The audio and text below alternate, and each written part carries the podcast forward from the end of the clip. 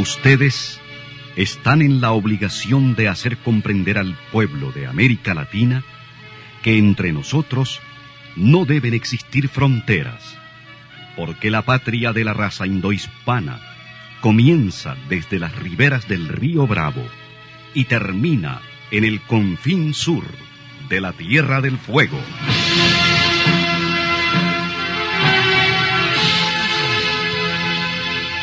Sin fronteras. Un recorrido por los campos sin límites de la información, la música, la cultura, la economía y el deporte. Los hechos y los hombres que todos los días construyen un mundo sin fronteras. Muy buenos días, bienvenidos y bienvenidas a Sin Fronteras. ¿Quién vive? Gente que no vende patria. Con Carlos José Hurtado y con Luis Enrique Guerrero. Hoy viernes 5 de febrero de 2021. Son las 6 de la mañana con 29 minutos. Sin Fronteras, la revista con William Griggs Vivado. Sintonícenos en Radio La Primerísima 91.7 y 105.3 FM. En la web www.radiolaprimerísima.com. En Bluefields, Radio Única 105.5 FM, Radio Bluefield Stereo 96.5 FM, Radio Caribe en Bilwi 100.9 FM. Radio Qué Buena en San Isidro Matagalpa 104.5 FM y en Bonanza Radio Estéreo Bonanza 99.7 FM.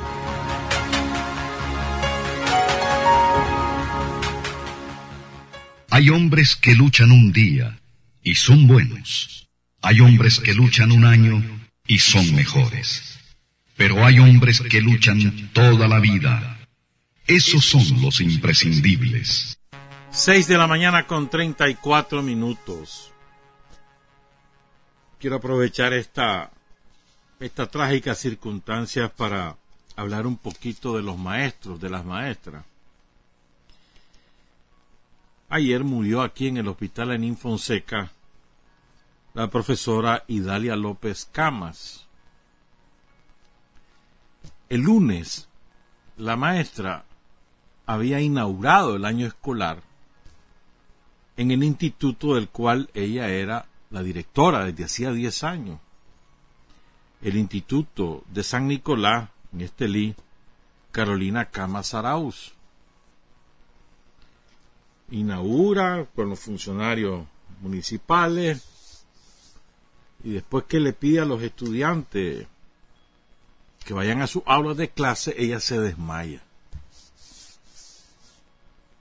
Se la llevan al hospital de Estelí y de ahí la trasladan aquí a Managua, donde falleció lamentablemente un derrame cerebral. Una profesora muy querida ahí en San Nicolás, facilitadora judicial por su don de gente, por su facilidad para lograr consenso. Ustedes saben que los facilitadores judiciales se ocupan de los conflictos vecinales de menor de menor impacto o de menor gravedad y se trata de llegar a arreglos entre las personas sin necesidad de acudir a los tribunales o de acudir a la policía.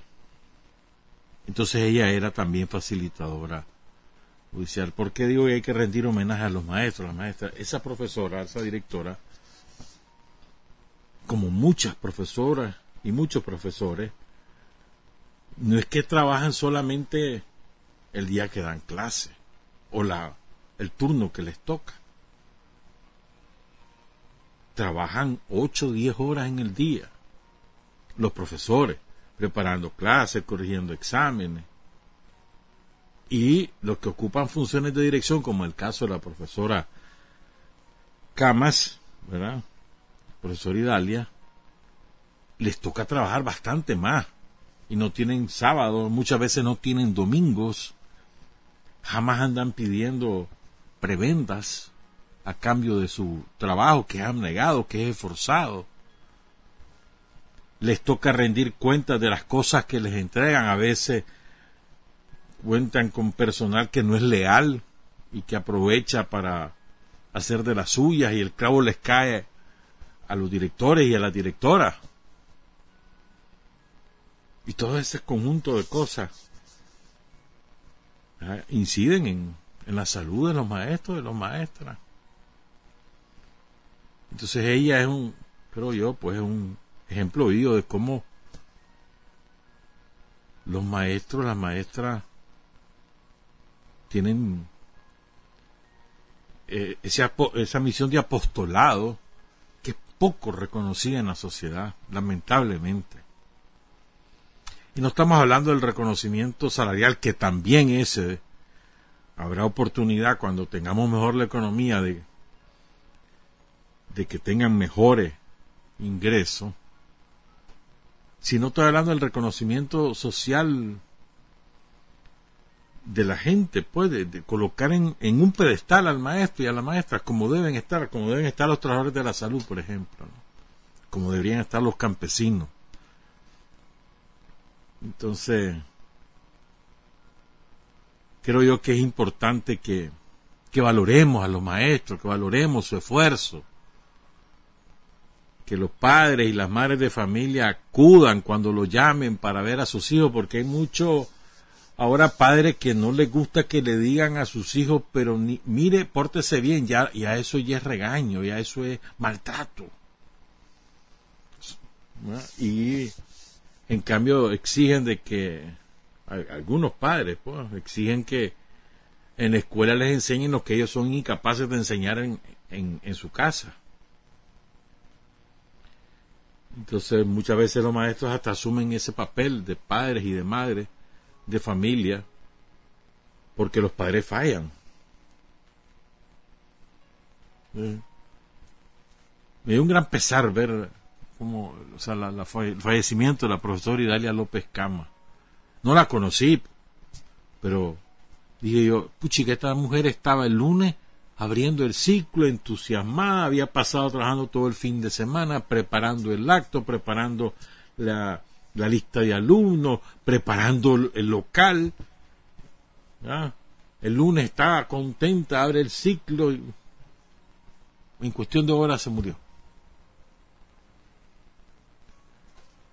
Siempre tengo en la mente aquí un famoso refrán, somos de la muerte. Si hay algo que es absolutamente inevitable, que no hay nada que lo pueda impedir, es la muerte.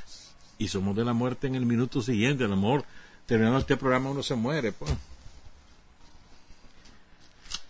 Y, y a veces y no siempre sabemos reconocer a la gente que nos ayuda a, vivir mejor.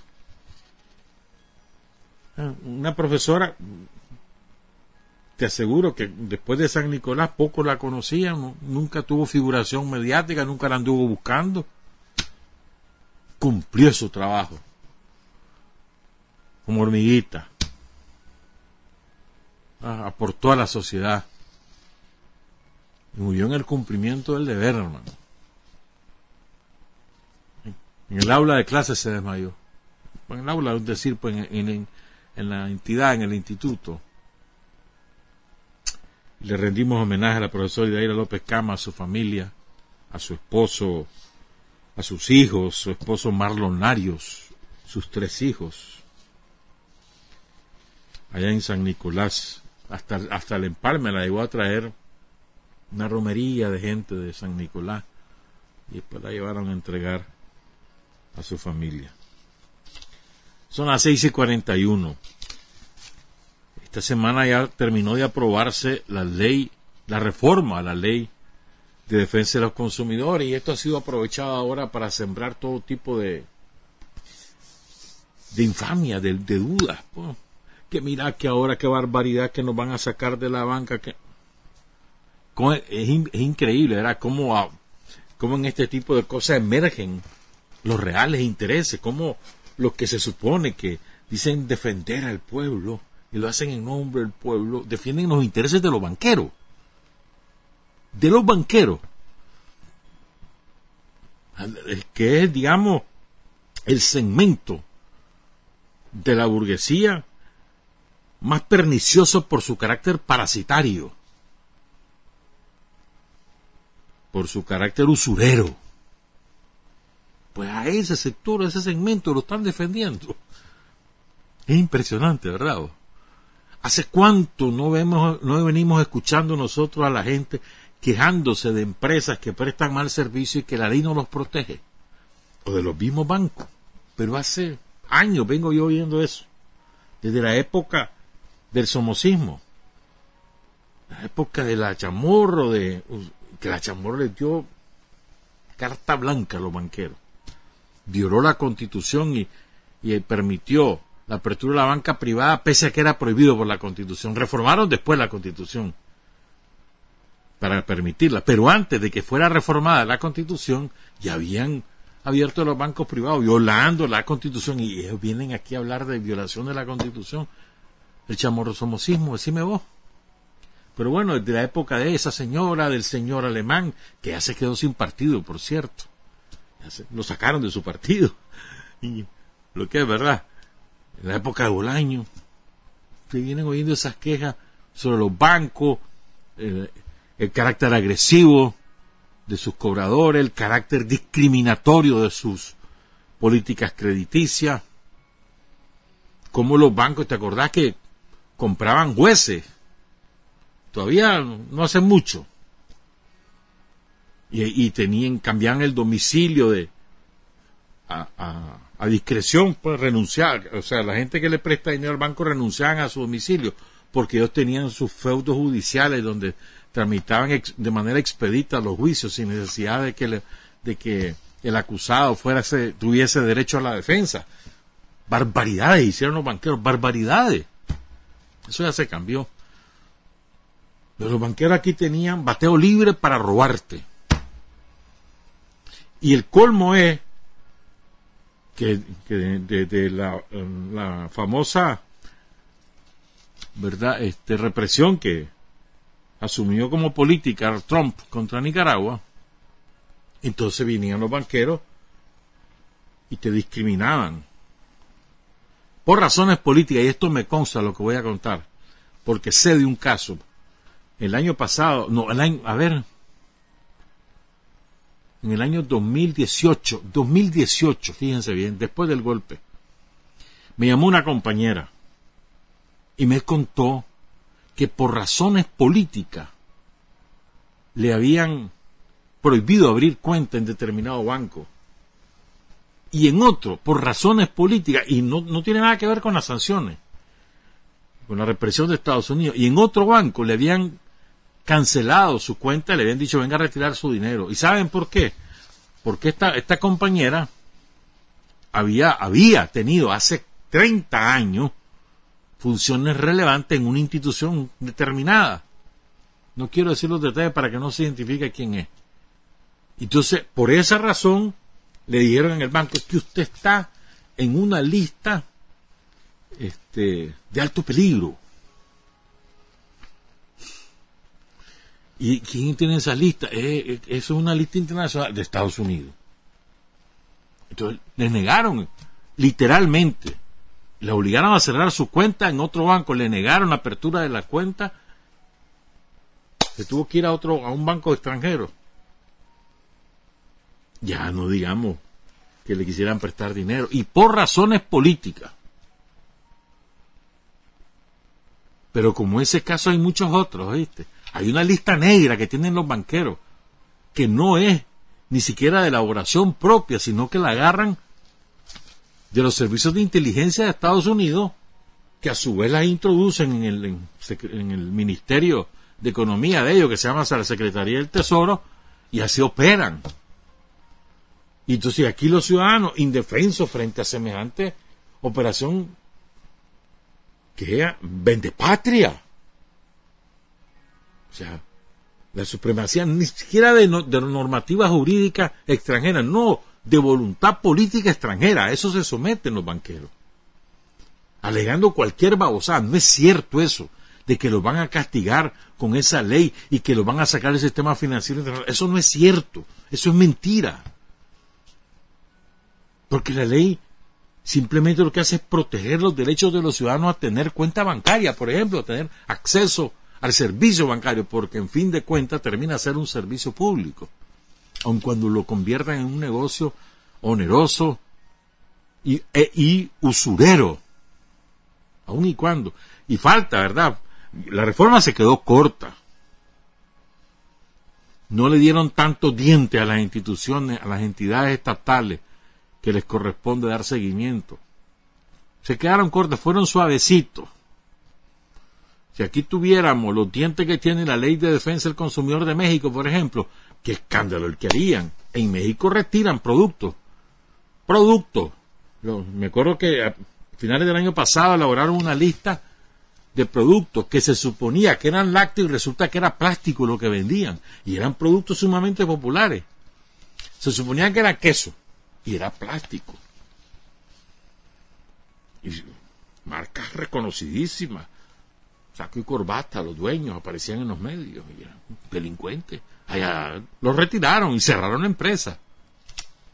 No fregué, hacemos eso aquí. Y nos dicen de confiscatorios comunistas, dictadura totalitaria y todas esas babosadas.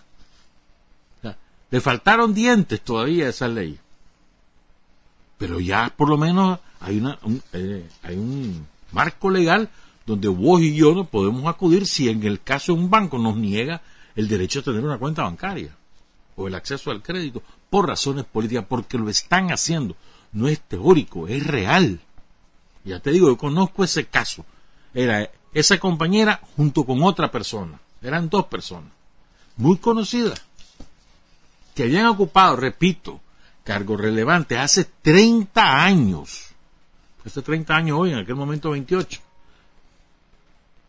Y por esa razón, porque presumían que era inconveniente porque podía tener, ser susceptible de la represión de los Estados Unidos, presumir. es que ni siquiera es que estaba en la lista de, los servicios de inteligencia, no. Ellos hicieron su propia lista, o sea que me imagino, a mí no, nunca lo he hecho, pues, pero si, yo voy ahí y, quiero sacar, a hacer una cuenta me imagino que me la van a negar. Me imagino yo. Es impresionante. Entonces, tarde, la, reforma es tarde, hasta ahora, pues bueno, pero por lo menos ya está. ¿Verdad? ¿Cuántas veces no te has quejado vos del servicio que te da Claro, del servicio que te da Activo ahora? Que el saldo no te da, que te dicen que te vendieron una cosa y te sale otra que te... Además, te asignan servicios que vos no has comprado y después te los deducen Mete una recarga de 50 Córdoba. Cuando querés llamar ya no hay saldo. ¿Por qué? Porque tenías la suscripción a no sé qué tono, a no sé qué, y que tal vez por error o por desconocimiento marcaste tal o cual número y pum. Y no hay manera, reclamar, no hay manera. O te cortan la, la señal. Conozco un caso de un amigo, me lo estaba contando un día, dos veces le pasó. Un día esto me lo contó. Él tiene un débito automático de una cuenta pospago. ¿Ah? Un, plan, pues. Entonces, débito automático. Esto es verídico, lo que te voy a contar es verídico. Entonces, bueno, él va y paga. O mejor dicho, le hacen el débito y ya está. Pero entonces un día tanto cortado el servicio. Llama, ¿y por qué me lo cortaron? Porque, ¿saben por qué? Porque cuando usted pagó, y es débito automático, le faltaron 16 centavos de Córdoba, entonces usted no, está al día. 16 centavos de Córdoba. O sea, menos de 5 centavos de dólar. Entonces, bueno, pues, y se fue a pagar. Ya no 16 centavos porque no nos han dado un peso, ahí se quedan con el vuelto. Les digo, todavía nada. Bueno, se lo restablecen. A la semana se lo vuelven a cortar. Y ahora, ¿por qué me cortaron? Es que usted tiene un adeudo de 16, pero si ya fui a pagar, es que aquí no está registrado, tiene que presentarse. Si me vos. ¿Quién te defiende frente semejantes arbitrariedades? Pero eso pasa con la telefonía celular, pasa con el servicio de Internet. ¿Cuántas veces no te ocurre a vos en tu casa? Que pum, se fue la señal del cable o se fue la señal de Internet. Si acaso tenés ese servicio, Tal vez tardan tres días, cuatro días, el cobro te llega igualito. Se supone que vos te dan el servicio 24 horas por 30 días.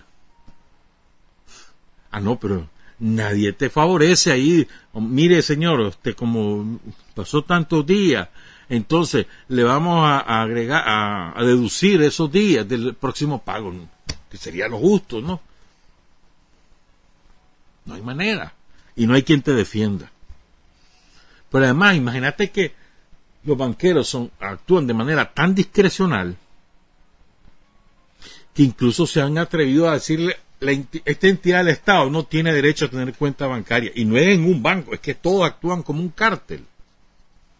Se ponen de acuerdo y empiezan a negarle al Estado que nos representa a todos. El Estado no es, no es Daniel Ortega. El Estado es los nicaragüenses, ese instrumento de los nicaragüenses. Las cuentas del Ministerio de Educación, por decir algo del Ministerio de Salud, tienen que ver con todos los nicaragüenses, porque si no se le pagan a los maestros, si no se le pagan a los trabajadores de la salud, todos somos afectados.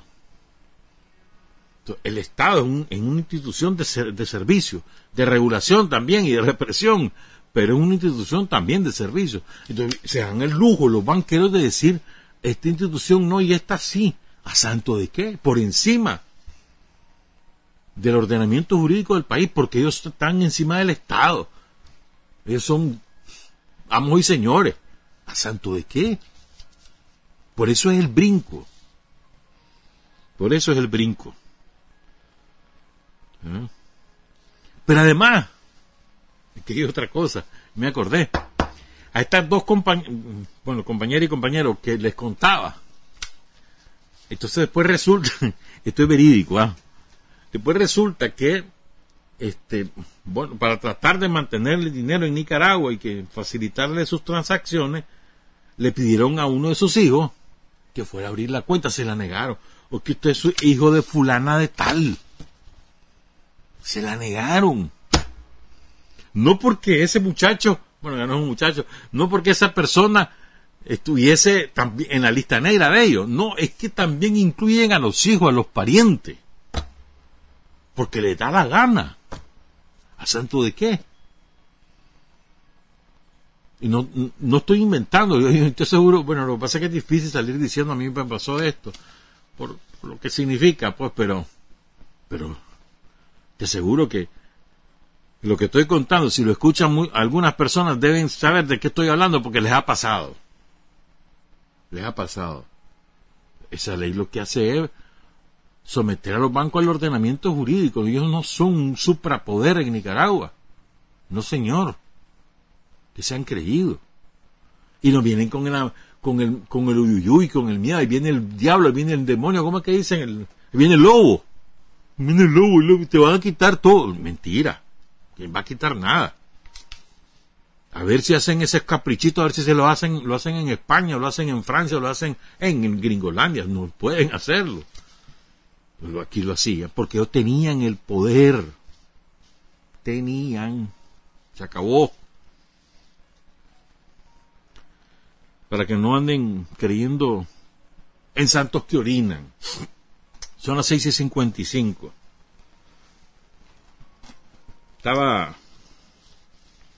A propósito de algunas cosas que han estado ocurriendo en las últimas dos semanas. Me parece que es importante ubicar digamos, lo, como te dijera yo, los frentes, eso es, los frentes de guerra que tenemos abiertos y que tenemos que simultáneamente asumir este año. Pero describo rápido el frente de la seguridad, seguridad y soberanía. El frente económico, económico y productivo, el frente, digamos, de, de gubernamental, por decirlo de alguna manera, que te garantiza los servicios a la población, salud y educación principalmente, pero no únicamente, también está carretera, también están las alcaldías, ese otro frente, y, también tenemos, ¿verdad?, el, el frente político electoral, en nuestro caso como frente sandinista, nuestro tendido electoral, nuestro tendido político, prepararnos. El Frente Internacional, ¿verdad? Que es donde estamos más, somos más frágiles, más vulnerables por el entorno dominado por las potencias capitalistas. Y finalmente el Frente Ideológico Mediático, ¿verdad? En todos los frentes estamos trabajando, en todos. En algunos tenemos más éxitos que en otros, pero en todos estamos trabajando y nos va bien. En algunos tenemos que mejorar para que nos vaya mejor. En todos vamos trabajando, pero detengámonos en algunos de ellos. En el frente de la seguridad y la soberanía, yo creo que en este momento es el frente más importante de todo, incluso por encima de las elecciones, en mi opinión. O sea, lo más importante es conservar la paz y la seguridad de este país. No, no, no nos podemos permitir, como nación y como fuerza política de gobierno, no nos podemos permitir que eso vuelva a alterarse como ocurrió en el 2018. Y no hay que ser transigente con ningún tipo de conspiradera en las que ellos andan, en las que el somocismo anda. Entonces vos ves a la policía actuando todos los días, no solamente en el control del narcotráfico, de la delincuencia, investigando los crímenes y poniendo tras la reja a los criminales, sino en el frente de la seguridad pública que quiere ser mm, destrozada la seguridad pública por el somocismo. Ellos están en conspiración permanente. ¿Vos crees que ellos están solamente en esas sus reuniones para ver aquí a, ver si, los yanquis me dan permiso para ser candidato a diputado? Mira que yo quiero que los yanquis me pongan en la fórmula presidencial. No, eso es lo de menos importancia. Eso lo ponen como para cubrir, pero ellos conspiran todos los días del mundo, incluyendo con este con artefactos para ser atentados terroristas. Lo que pasa es que la policía los vive quebrando. Incluyendo, no creas que ellos están en la opción, a la opción electoral y ya está, pues, le vamos a ganar a Daniel Ortega en las urnas. Porque saben que no lo pueden, no lo van a lograr. Entonces, la estrategia yankee no ha sufrido ninguna modificación con la salida de Trump porque, recordemos, el enfrentamiento de la nación nicaragüense es con la potencia imperialista. El enfrentamiento de la revolución sandinista es con el gobierno yanqui y sus aliados. Aquí tienen sus tontos útiles, sus sicarios. Pero el enfrentamiento es con ellos. El dueño del circo es Estados Unidos. Ese es el enfrentamiento. Y esa estrategia que empezó a aplicar Obama, recuerden. No fue Trump, Obama. Obama la empezó a aplicar. Apretó la tuerca Trump. Pero esa estrategia no ha sido modificada. está igualita, intacta. Sembrar miedo, sembrar terror, utilizar redes sociales, mentir, difamar, sembrar odio, cosechar después caos y destrucción. Eso es lo que, lo que pretenden y medio del caos y la destrucción, incrementar presiones internacionales. Eso es todo. Entonces, ese frente de la seguridad y la soberanía, para mí, es el más importante de todo. Y en eso, la primera fila de combate la tiene la Policía Nacional. Y ahí la ven. Entonces, al que cree de que puede conspirar sin que nadie se dé cuenta, está loco. Hombre, el otro día me, divertido estaba yo porque me encontré una, una gente por ahí. y fulano, y sultano, y perense, pero si todos esos son sandinistas, y, ahí ahora están ahí, que será que nos traicionaron? No, hombre, sacan toda la información baboso, y, son gente que, que tiene preeminencia, o sea, penetrado hasta los intestinos. Lo planifican hoy, mañana nos damos cuenta, hombre. Algunas cosas se escapan, claro que sí. Pero, el grueso, el 95, 98% de lo que ellos planean hacer ya lo sabemos por, de antemano, por, anticipado. ¿Y quiénes lo van a hacer? ¿Y cómo lo van a hacer? Andan contratando como locos sicarios, buscando entre expendedores de droga, entre gente que ha estado presa por, por cualquier tipo de delito, y andan reclutando y ofreciéndole que, mira, te voy a dar 10 mil córdobas, porque ofrecen córdobas, no ofrecen dólares. Algunos, los gruesos, le, dicen, no, a mí dame tantos miles de dólares. Ah, y te hago tal cosa, lo que le, encomiendan, pues.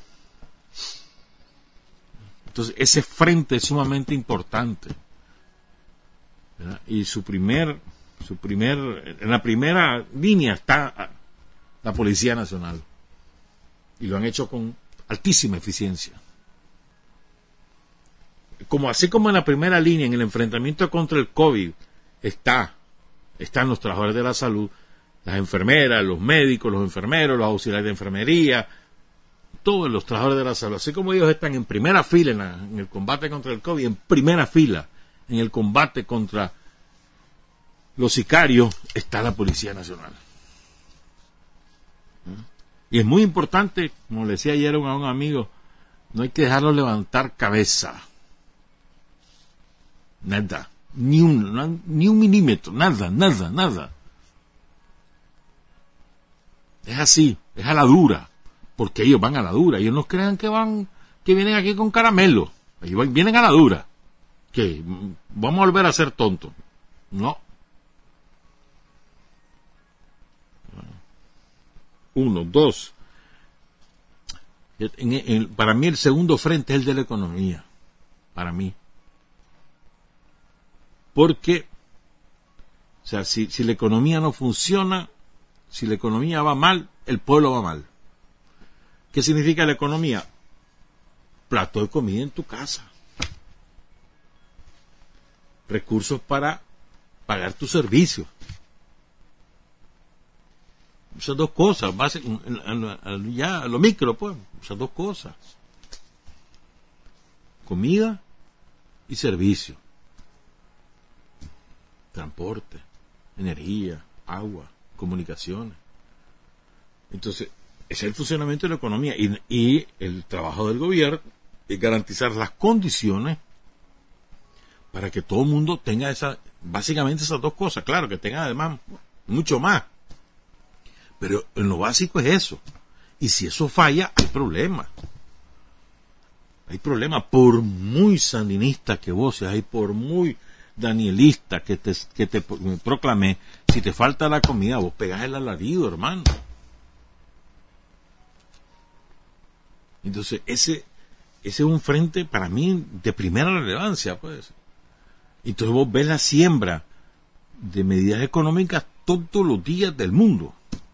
Que micropréstamos, que donaciones, que asistencia técnica, que ferias para propiciar el movimiento de la economía, que los, que los nuevos microempresarios tengan un mercado seguro donde puedan vender y circulen los reales, y circulen los reales, y ferias por todos los días, es por eso que se hacen las ferias. Te da una ventana de oportunidades para el que pueda, al que tenga cosas que vender, que las pueda vender, que tenga un espacio donde venderlas. Pero así como esas medidas, un montón más. El otro día estaba viendo un video de unas, unas compañeras, unas campesinas, felices porque tienen los, los siembros de frijoles, como les contaba el, miércoles que les contaba, los siembros de frijoles están hechos una maravilla y con la semilla que les dio el gobierno en diciembre. Ah, entonces, pero así como eso, repito, montones de cosas más. El frente económico es de primera importancia. Luego está la obra de gobierno, los instrumentos, la garantiza, la, a ver, el garantizar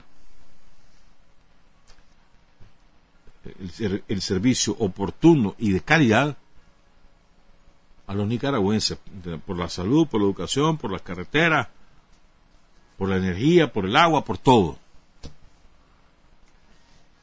Nosotros estamos muy orgullosos y contentos de cómo el gobierno ha manejado la epidemia del COVID. Somos el único país normalizado en, Centroamérica por no decir en todo el continente, el único país que ha sufrido las consecuencias de la epidemia, claro que sí, tanto en términos económicos como en términos humanos, que es lo más importante, ha habido pérdida de vida. 170 por causa directa del COVID, más centenares más por causa indirecta, es decir, que adquirieron el COVID y eso agravó sus dolencias previas, diabetes, hipertensión, insuficiencia renal crónica, lupus, VIH-Sida, lo que sea. Sí, o sea, hemos tenido esa consecuencia, pero no hemos pagado el costo de paralizar el país en términos económicos y en términos sociológicos y psicológicos de la gente. La educación, ya vieron ustedes, matrícula masiva y asistencia masiva a clases el lunes.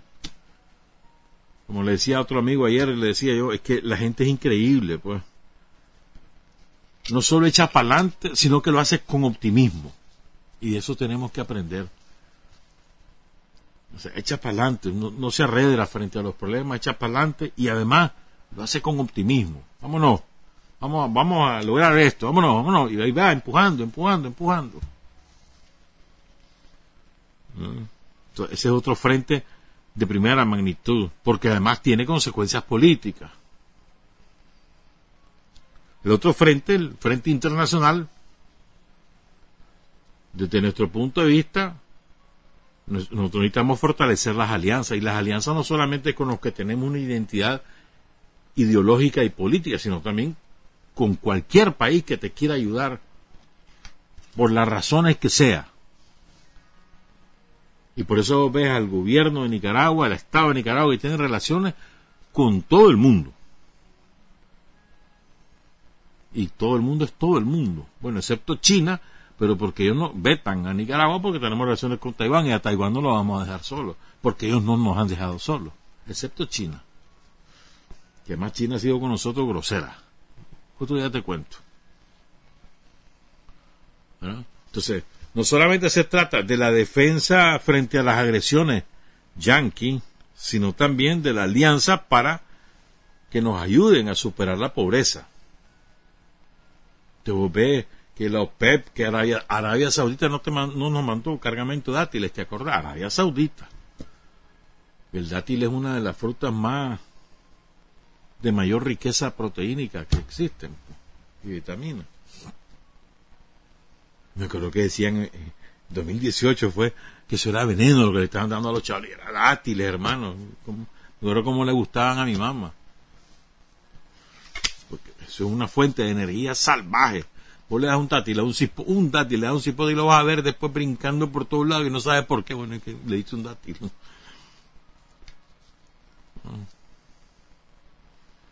Entonces, las relaciones internacionales para nosotros es un frente de luchas y es un frente también para lograr contribuciones significativas en la lucha contra la pobreza. Te un ejemplo, pues. Nosotros venimos cultivando la amistad con India India, que para la mayoría de nosotros está muy lejos, etcétera, muy grande. Pero ya hace mucho tiempo, desde que Daniel llegó, cosecha, está la donación de, de vacunas contra el, contra el COVID. Cosecha. Pues eso se siembra, se va trabajando, eso no es de un, día para otro. Entonces, no solamente el enfrentamiento contra los yanquis, sino también es el tejer relaciones que nos permitan acceder a recursos e ir superando la pobreza. Después tener el frente político y electoral, ahí no, no hay mayor cosa que comentar porque lo conocemos a profundidad los sandinistas. Pues. Lo que pasa es que no todos estamos involucrados para lograr que ese frente político electoral sea exitoso al máximo posible. No todos. Algunos, algunos todavía estamos andando, andamos, andamos con el dedo índice apuntando en lugar de andar la mano empuñada o extendida para ayudar. Entonces, pero eh, la mayoría de, la gente, de los sandinistas están metidos en alguna cosa para ganar las elecciones de manera abrumadora el 7 de noviembre. El tendido electoral está aceitándose, capacitándose, reorganizándose, identificándose. Ahí está el frente electoral probablemente el que está más a punto y donde estamos en algunos sitios no hemos sabido arrancar a la locomotora política. Y algunos, algunos sandinistas nos resistimos a entender que el Frente Sandinista no es un partido electorero, no es un partido solo para elecciones. El Frente Sandinista es un, es un partido que está en todos los frentes, pero en el caso del territorio está sobre todo en el quehacer de la comunidad y en los problemas de la comunidad, no para ser un gremio que represente los intereses específicos, no, sino para ser interlocutores, para ser mediadores, canalizadores de las inquietudes de la gente hacia las instituciones del Estado y que ayuden a resolver los problemas. Pero nosotros no podemos dar la espalda a los problemas sociales de, la comunidad. ¿Cómo va a hacer eso? Todo problema que afecte a la comunidad es un problema del Frente Sandinista. Toda situación que afecte a una comunidad es una situación que afecta al Frente Sandinista y así lo tienes que asumir en la medida que te ven cerca todos los días del mundo y ayudando en lo que sea, en esa misma medida, la gente da, su voto de confianza. Y finalmente, quizás el frente donde tenemos que hacer muchos mayores esfuerzos, el frente ideológico y mediático, porque ahí, ahí eh, intervienen muchos otros factores. No solamente es tu voluntad de enfrentarlo, sino además este, la capacidad de reproducción de mensajes perversos que tiene el enemigo. Y el daño que van causando a veces es difícil revertirlo. O sea, no se revierte de la noche a la mañana, se revierte a mediano plazo. Pero de inmediato, a veces es difícil, vos tenés que enfrentarlo de, con decisión, pero te cuesta, porque es que llegar a la conciencia de la gente no es fácil. Pues. El otro día leía un, un artículo que me pareció muy interesante que te decía que la gente, era una entrevista más bien a, un, a un tipo, no importa. Entonces el tipo decía algo interesante y es que la gente se fía más de lo que su familia y sus amigos piensan, perciben o conocen de cualquier fenómeno, de, se, les creen más que a cualquier documento que a cualquier evidencia fílmica. Le creen más a lo que su amigo o su familia dice sobre tal o cual cosa. Y si alguien de la familia o alguien de sus amigos que tiene mayor relevancia y ese alguien tiene envenenada la mente, envenena un montón. Esto es importante, un factor que hay que tomar en cuenta. Creo que tiene razón, tiene bastante razón. Pero ese frente ideológico y mediático es un frente también de primera magnitud en el cual todos nos tenemos que involucrar, porque muchas veces creemos que es con memes y con en las redes sociales que vamos a resolver la lucha ideológica. Y para nada, mi hermano. Eso contribuye, eso es muy importante.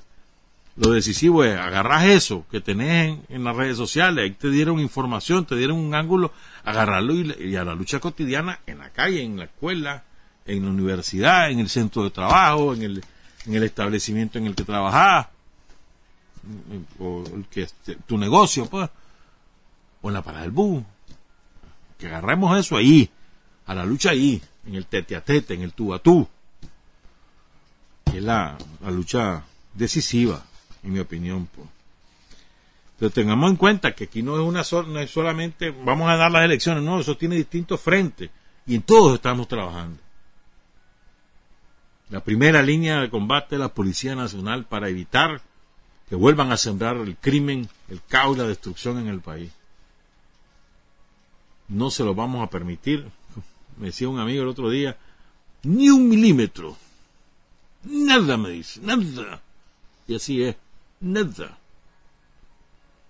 Para que lleguemos a la elección del 7 de noviembre y ahí le demos el medio vuelto al somocismo, pegarle un solo un solo, no quiero decir la palabra fea, pues, un solo mazazo y que no vuelvan por otro.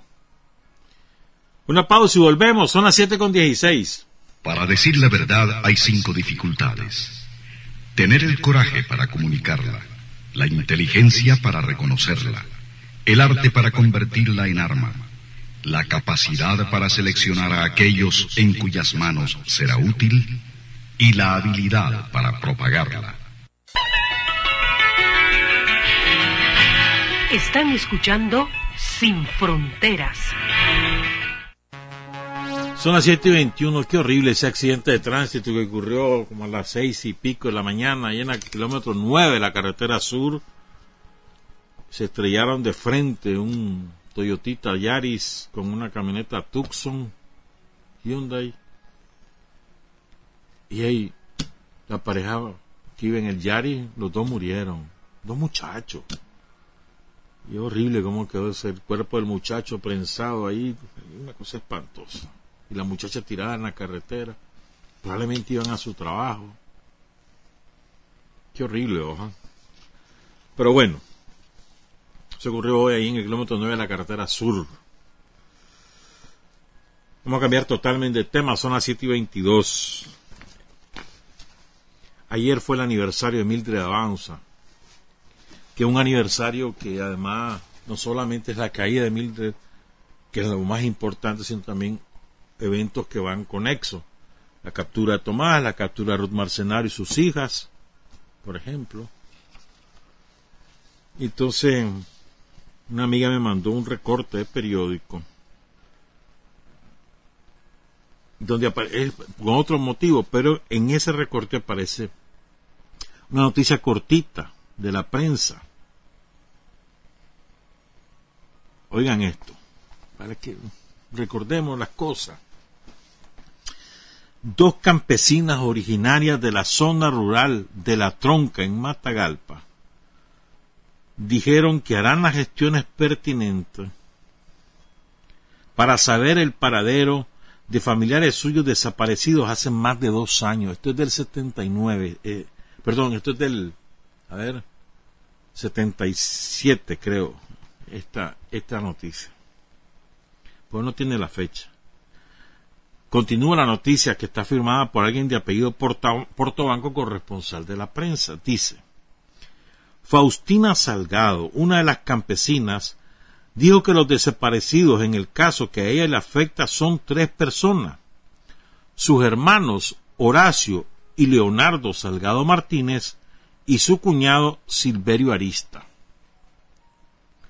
La otra campesina es Marta González, y trata de, saber el destino final de su hijo, y ahí hay algo más, no, no, se nota bien el nombre, y el de sus nietos Santos y Antonio Ochoa. Espérame, yo creo que sí lo leía por aquí, espérenme. Voy a buscar eso, este. A ver, a ver, a ver, aquí. De su hijo Feliciano Ochoa y de sus dos nietos, Santos y Antonio Ochoa. Fíjate bien, ahí hay seis desaparecidos. Nunca se supo sobre ellos. Era la tragedia del campesinado en Nicaragua. La guardia se los llevaba, los torturaban, los asesinaban o los tiraban de los helicópteros. Y las campesinas, las pobres campesinas y los campesinos nunca sabían de sus deudos y no había dónde recurrir. Y nunca más se pudo saber de ellos. No pudieron sepultarlos, dar por concluido ese episodio. Nunca, nada, nada. ¿Te imaginas el dolor de una madre, de una esposa, de una hermana? Saber que a su hermano se lo llevaron, a su, a su esposo se lo llevaron, a su hijo se lo llevaron, a su nieto se lo llevaron, y no sabes nada de ello. Ese dolor debe ser inenarrable.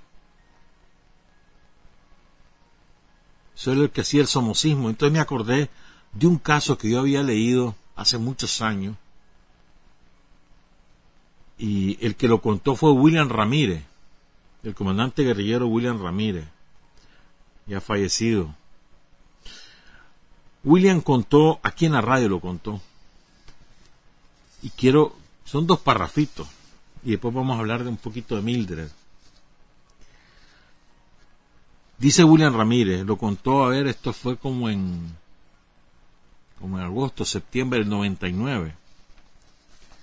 Dice William, recuerdo que a Chalío, Rosalío, de la familia Ochoa, por eso es que me acordé por el apellido Ochoa, Algunos de ellos sobrevivieron y están ahora en el ejército. Pero a Chalío lo capturó la guardia. Oigan esto. Lo guindaron de los pies. Y ven, oigan esta salvajada. Pues es que me hay que te estremece, hermano. Lo capturan, verá Chalío. Chalío Ochoa, Rosalío Ochoa. Lo guindan de los pies. Recuerden esa imagen. Campesino guindado de los pies. Y con una cuchilla de afeitar de la gilet, una gilet decíamos nosotros, con una gilet, le comenzaron a quitar la piel de todo el cuerpo y le echaban sal.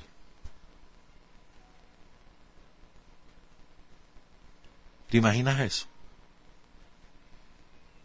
¿Te imaginas los gritos, los alaridos de ese hombre? Implorando la muerte para parar el sufrimiento. ¿Te imaginas eso? Con una cuchilla de afeitar te van arrancando la piel y te van echando sal. Esa era la guardia, esa es la guardia somocista. Eso, ese es el método que ellos aprendieron de los marinos yanqui en la época de Sandino y los métodos que nos ocuparon, que ocuparon contra el pueblo de Nicaragua a lo largo de toda la dictadura de Somoza, que lo ocuparon los contras en los años 80 porque los contras eran asesinos, que paladines ni que cuartos asesinos. Y lo mismo que nos hicieron en los tranques. Rosalío Ochoa lo despellejaron vivo. Y dice William Ramírez, Chalío tocaba la guitarra y yo lo acompañaba en la armónica. Cuando William estaba en la columna Pablo Úbeda, en la montaña de Rancho Grande, de Guaslala, Matiguás, por toda esa zona. Y las minas.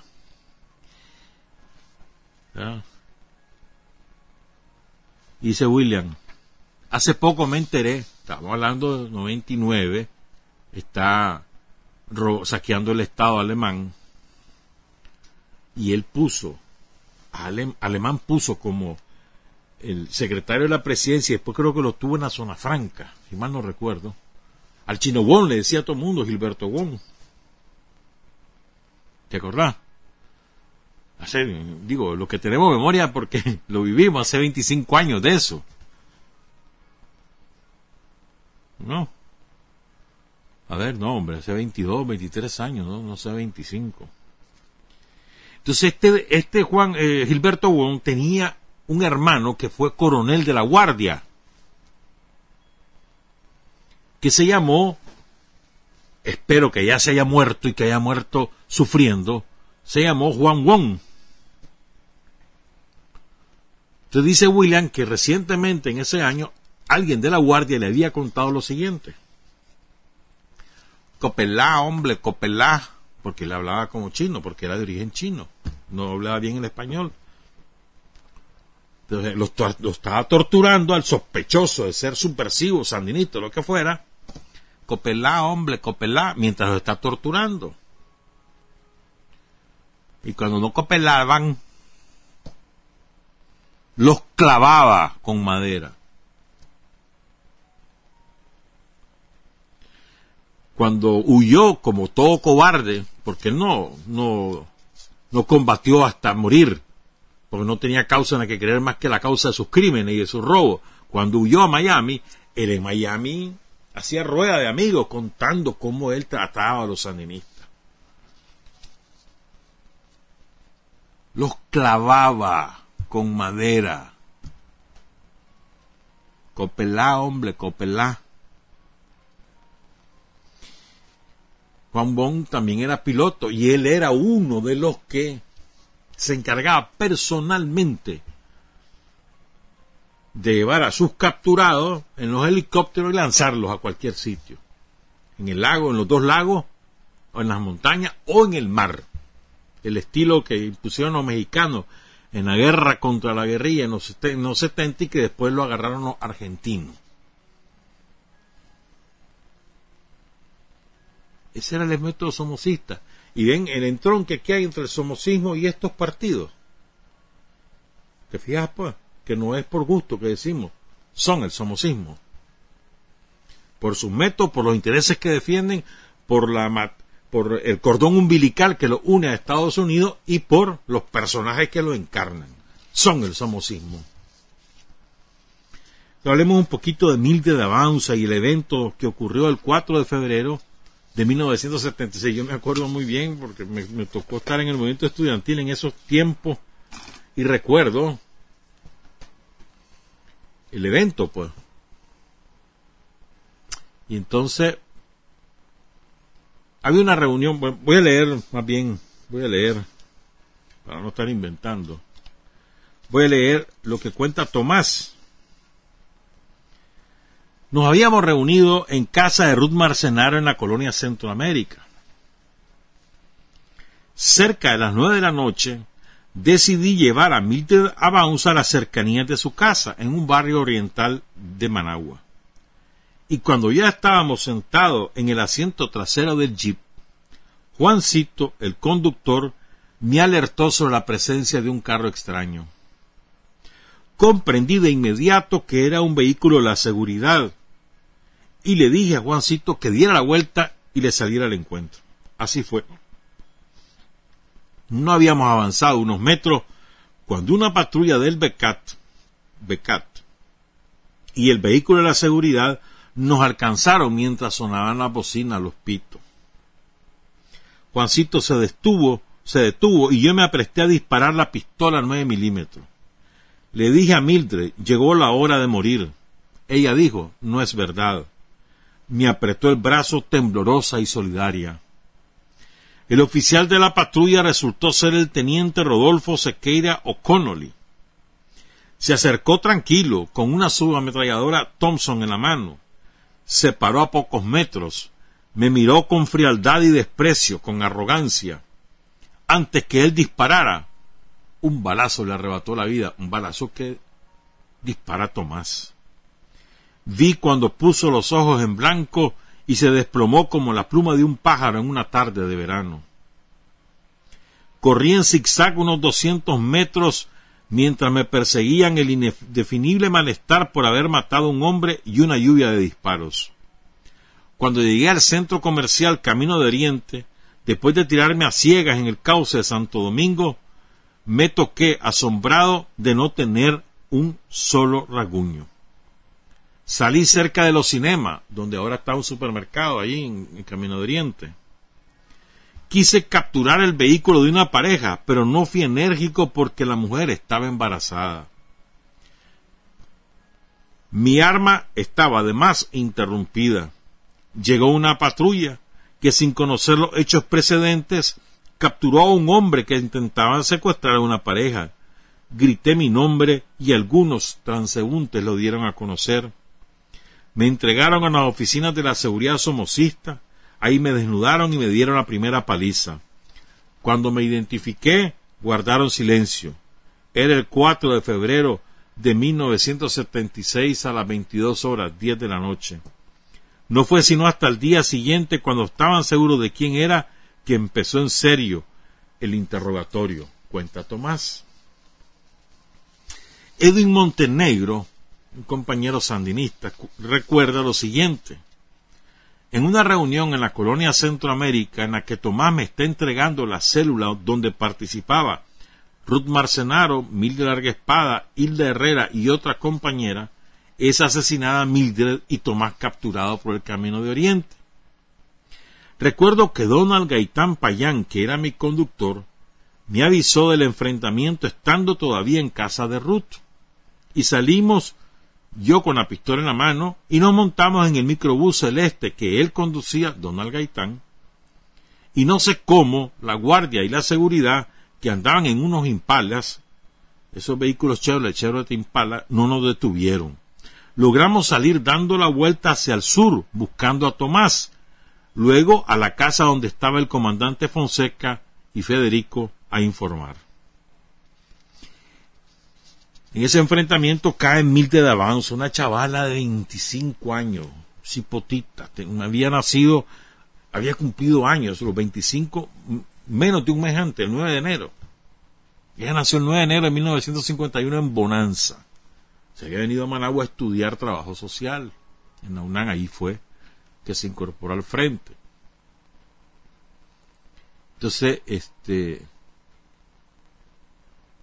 la chavala, ¿verdad? Le dice a Tomás, no nos vamos a morir. Váyase que yo, después que Tomás dispara, corra que ahora voy yo, cubriendo la retirada. Y ahí cae en combate. Además, la guardia furiosa porque le matan a su jefe. Que lo mata Tomás. Entre tanto, están en la casa Ruth, sus hijos, ¿verdad? Y se arma todo el alboroto. La, la, seguridad estaba vigilando, pues sabía de que ahí estaba, había estado Tomás. Por cierto, este, Mildred, el nombre de Mildred lo lleva la Asociación de Trabajadores Sociales de Nicaragua. Y póstumamente en el 1982 le entregaron el título a Mildred de manera póstuma como un reconocimiento a su ofrenda por la patria, en el altar de la patria. ¿Verdad? Entonces, eh, le, quiero contar un poquito sobre la, la captura de Ruth Marcenaro y de su hija, que las dos estaban en el frente, pero la una no sabía que la otra estaba en el frente. Una cosa que solamente en las luchas revolucionarias ocurren, pues este, Ruth se incorpora al frente, busca al frente, no es que la buscan a ella, ella buscó al frente y se metió en el frente por, por conciencia, puede de hacer unos trabajos sociales, trabaja en una empresa, etcétera. Y su hija, porque estaba estudiando, entonces ahí se involucra en el frente. Entonces las dos tenían reuniones de células del frente, eso en la casa, pero nadie ninguna de las dos sabía que de eso se trataba la reunión. Entonces que las dos eh, lo saben hasta que están presas también mm. Se llevan a una niña de 10 años y la hermana menor de, Ruth, la hija menor de Ruth, se la llevan también presa. Se la llevan presa a una niña de 10 años. Y ahí la tuvieron en la cárcel, esa pobre niña, presenciando los maltratos, las torturas, los gritos, oyendo, escuchando los gritos de, por las torturas. Varios días. Esa chavala le costó mucho superar ese trauma. En el libro de Margaret Randall, Todas estamos despiertas, aparece el testimonio de Ruth y de, y de Rina. Quiero contarlo. Una parte, no todo, porque es bastante extenso. Una parte. Dice, vivíamos en la casa de la Centroamérica. Mi mamá empieza a militar en el frente en 1975, pero yo todavía no me doy cuenta. Es decir, en esa época manteníamos compartimentado todo, todo el asunto de manera que ella estuvo un tiempo trabajando y yo también, y no nos dábamos cuenta. A medida de que fueron llegando compañeros a la casa, yo veía la cosa rara, ¿verdad? Yo decía, esta conducta me es familiar. O sea, ella me eh, parece. A raíz de la crisis supe con más certeza que mi madre también estaba trabajando porque nuestras discusiones ya tenían otro matiz. Analizábamos la situación política desde el punto de vista de dos militantes. En ese momento ella estaba trabajando con la tendencia GPP y yo con la proletaria. Y en esa cuestión estábamos cuando caímos presas el 4 de febrero. Pero no solo es ella, no, son, no solo son ellas dos las que caen presas, sino también cae, como usted decía, el niño, el, varón de 14 años y la chavalita María Judith de 10 años. Que es terrible, ¿verdad? La Casa de la Centroamérica servía para reuniones en ambos casos, es decir, para cada una de estas mujeres. Ese día el comandante Tomás Borges estaba en la casa, reunido con otros compañeros. Llega la guardia, Tomás logra huir momentáneamente aunque es capturado a la salida de Managua, en camino de Oriente. La compañera Mildred Avanza muere en, el combate que se establece entre los revolucionarios y la guardia. Los otros compañeros logran escapar. Ruth, que había estado en la reunión, se queda en la casa. Rina estaba repasando física con un compañero de estudios. hay papeles, libros y solo días antes se, se había limpiado el lugar de unas pistolas. Ante la evidencia de lo que quedó, ambas mujeres se hacen cargo de sus pertenencias. Rina, admite lo que es suyo, no quiere cargarlo a su madre. Ruth, a su vez, acepta ser dueña de varios libros, la obra completa del Che Guevara y otras cosas que llevan su nombre. Y cuenta Rina, mi mamá había ido a Argentina en el 73 y trajo un poco de libros y les había puesto su nombre. En esa época, como no pensaba meterse en nada, no vio ningún problema en ponerle el nombre y todos decían Ruth Marcenaro. Es en la oficina de seguridad que las dos mujeres, madre e hija, comprenden a cabalidad el compromiso de cada una. Ahí son encapuchadas, golpeadas, esposadas a unas argollas en las paredes de un sótano inmundo. Ahí pasan 26 días desnudas, entre ratas y aracranes, a veces metidas en cuartos helados, forzadas a hacer sus necesidades físicas allí mismo, pasando por repetidos interrogatorios y bajo la presión psicológica de las amenazas de muerte a hijos o hermanos. Dice la madre, dice Ruth, eran diversos tipos de tortura, sobre todo los golpes, ¿verdad? Golpes y más golpes. Y bueno, esa capucha que uno siente que ya se va a asfixiar. Pasamos veintiséis días sin poder lavarnos los dientes.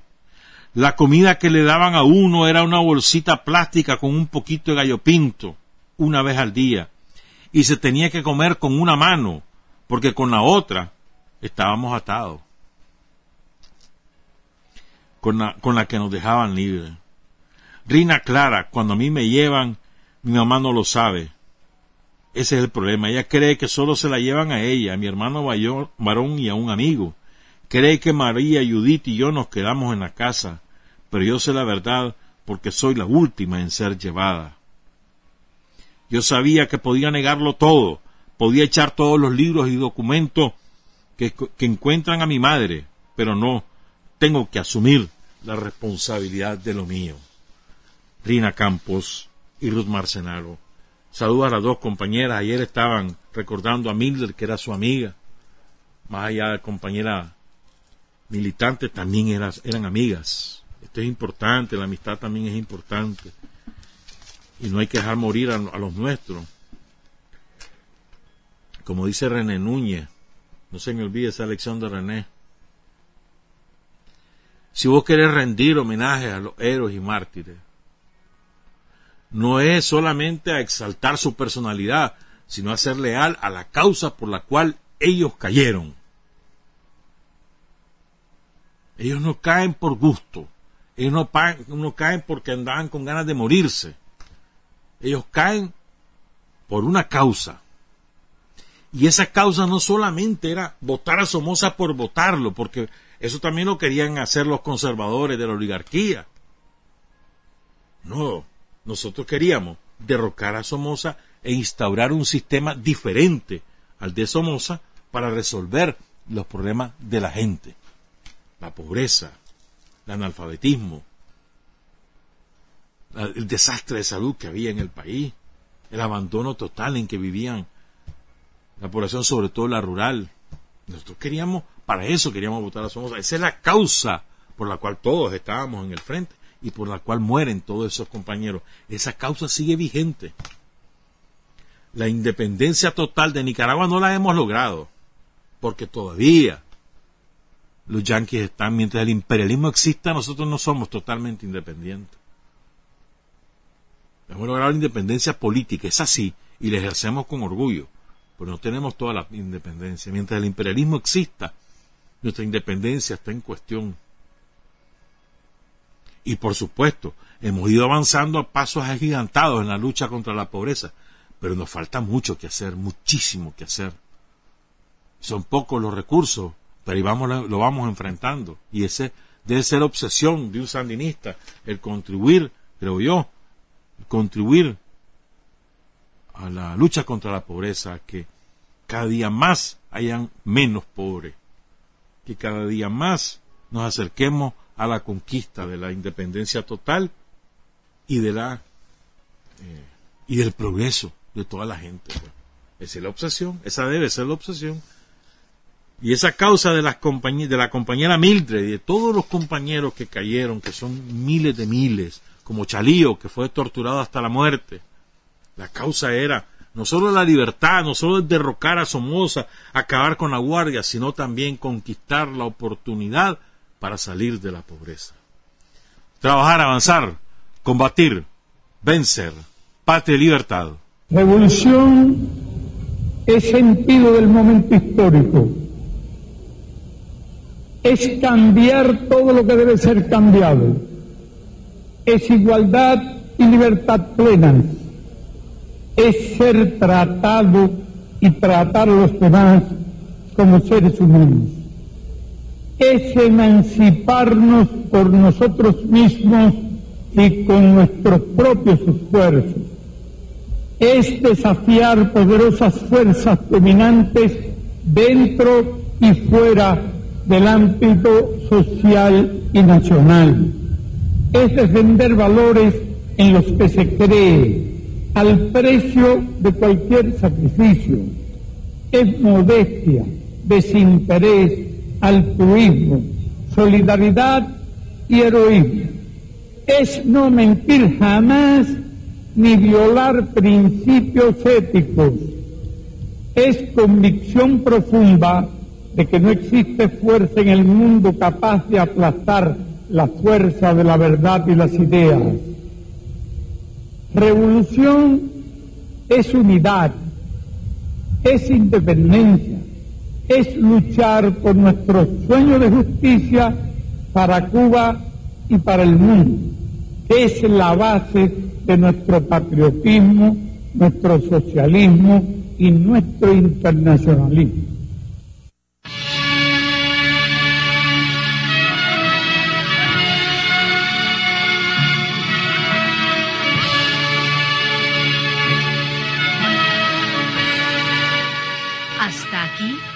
Usted y nosotros hemos recorrido el mundo sin fronteras.